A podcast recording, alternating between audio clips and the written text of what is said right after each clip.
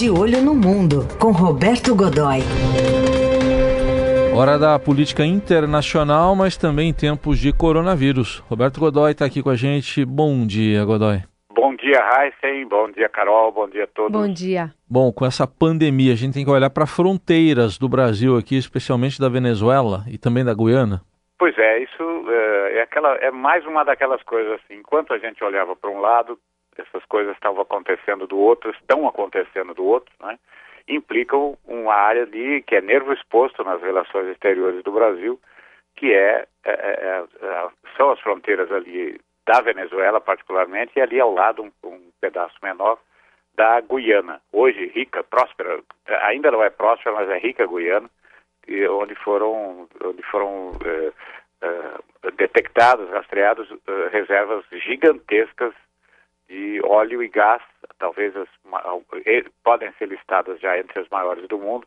Um, um perito aí, um especialista da Petrobras me disse que para entender seria mais ou menos o seguinte: é como se a Guiana inteira boiasse em cima de um mar de petróleo e ali houvesse também grandes bolsões de gás, não é? E, bem, por causa, e além disso um, tem ali uma riqueza mineral, essa coisa toda. O que acontece ali naquela região? A política externa brasileira, Heisen, Carol e amigos, ela é focada em, ela tem uma, uma das suas linhas mestras é receber refugiados. Né? Dizer, é, é, e tem, ali a gente já sabe, já, N vezes já tratamos disso e tal, você tem a operação acolhida, em que eh, o Brasil recebe pela fronteira da Venezuela mais especificamente em Pacaraima, que é a cidade mais próxima da fronteira terrestre ali, uh, e uh, recebe refugiados venezuelanos. Bem, esse número vem crescendo desde 2015.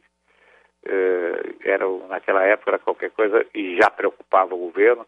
40, 40, 50 pessoas dia. Hoje esse número chega a 700 pessoas dia. Isso, os que são, eles próprios criaram ali uma denominação, eles se autodenominam os registrados, ou seja, os que se apresentam eh, às autoridades brasileiras, os que passam pelo checkpoint ali da, da entrada, cruzando desde a cidade de Santa Helena de Guairén, que é a cidade venezuelana mais próxima, eles têm um trecho de estrada ali, cruzam a fronteira, entram por Pacaraima e pedem asilo, refúgio aqui. Eh, isso acontece, vem acontecendo regularmente. Bem, qual é o risco que a gente corre nesse momento? Não tem nenhum controle do lado venezuelano. Há um ano, imagine o absurdo, há um ano, eh, por causa da crise, o governo venezuelano simplesmente desmantelou, não tem mais eh, nenhum tipo de controle, a não ser um controle policial eh, que é exercido de uma maneira combinada ali pela polícia e pelas Forças Armadas, e isso é tudo. Então, passa todo mundo, você não sabe qual é a condição eh, sanitária dessas pessoas e é, o, o, que está acontecendo agora, e isso quem alerta foi levantado ali pelo governador de Roraima, o, o Antônio Denário, é que o, pode acontecer a qualquer, pode explodir a qualquer momento um foco de, de, de coronavírus, de, de, de Covid, da doença Covid-19 provocada pelo coronavírus. É, aparentemente, a única coisa que está protegendo, evitando isso até agora, é o fato de que é uma área tropical, calor intenso, particularmente nessa época do ano, e a gente sabe que o vírus não prospera eh, nessas, não, não prospera nessa situação. Mas não prospera até que prospera, né, Raíssa e Carol? Ou seja, não, a qualquer momento isso pode virar um problemaço.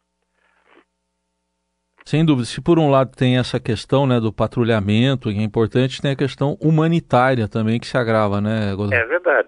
Porque, veja, ali você tem, hoje, é, segundo o governador, é, ele inclusive usou uma frase, ah, esse número é conservador, ou seja, eh, já seriam 100 mil, 100 eh, mil eh, refugiados em Roraima, né? mas apenas 7 mil deles estão dentro dos abrigos criados pela Operação Acolhida, que é a operação que o governo montou, o governo brasileiro montou lá, que é, opera, é ativada pelas Forças Armadas com apoio do Ministério da Saúde, enfim, mas que não, não é suficiente eh, para receber, não tem nem a infraestrutura necessária para receber todo mundo. Então, eh, quem é que vai para os abrigos? Eh, famílias, crianças muito pequenas, que têm crianças muito pequenas, eh, os que não têm nenhum tipo de recurso, né, porque é, agora, com esse volume, 500 uhum. a 700 pessoas dia, entram, estão entrando no território brasileiro eh, pessoas de todos os tipos. Então você tem população indígena, população mestiça, pessoas que trabalhavam no campo, são, enfim, todos muito pobres, mas tem também ali no meio alguma classe média baixa, uh, alguns profissionais liberais, enfim, quem consegue né, entrar aqui. Esses vêm com algum dinheiro. E aí o que acontece? Entram por Pacaraima e conseguem tomar um ônibus, por exemplo, para ir para Boa Vista, né, capital, uh, capital do estado de Roraima. De Boa Vista, seguem para Brasília, de Brasília, São Paulo, são os destinos mais procurados. São Paulo, Belo Horizonte, Salvador e aí Rio de Janeiro. Né? Alguns vão para Manaus, quer dizer, então uh, uh, vão se espalhando sem que ninguém tenha, tenha feito o menor controle, ninguém sabe exatamente uh, quem são, uh, por onde passaram anteriormente, essa coisa toda. Ali da Guiana, que é o, o outro lado, você tem pessoal que foi para lá para fazer garimpo, que vai venezuelanos que entram dentro da, da entram dentro da Guiana, uh, fazem, vão ali na, na, na, tentativa de fazer alguma, algum garimpo clandestino de ouro, particularmente, nem sempre conseguem, quase sempre não conseguem, porque já tem estruturas também criminosas atuando ali, que impedem a chegada, impedem esse trabalho. Aí o pessoal, numa condição ainda hum. pior, entra no território brasileiro à procura de, de à procura de, de, de algum tipo de apoio e vários deles, essa é uma informação do próprio Ministério da Saúde, do, do foi confirmada ontem, inclusive pelo ministro Mandetta, né, pelo ministro da Saúde, Henrique, Luiz Henrique Mandetta, eh, chegam devastados por outras doenças tropicais e a procura de ajuda aqui e acabam superlotando os hospitais uh, que não são muitos e são, são precários, estão exatamente precários em infraestrutura, mas eles não têm tamanho, eles Sim. têm a dimensão prevista ali para a população, pequena população de Roraima.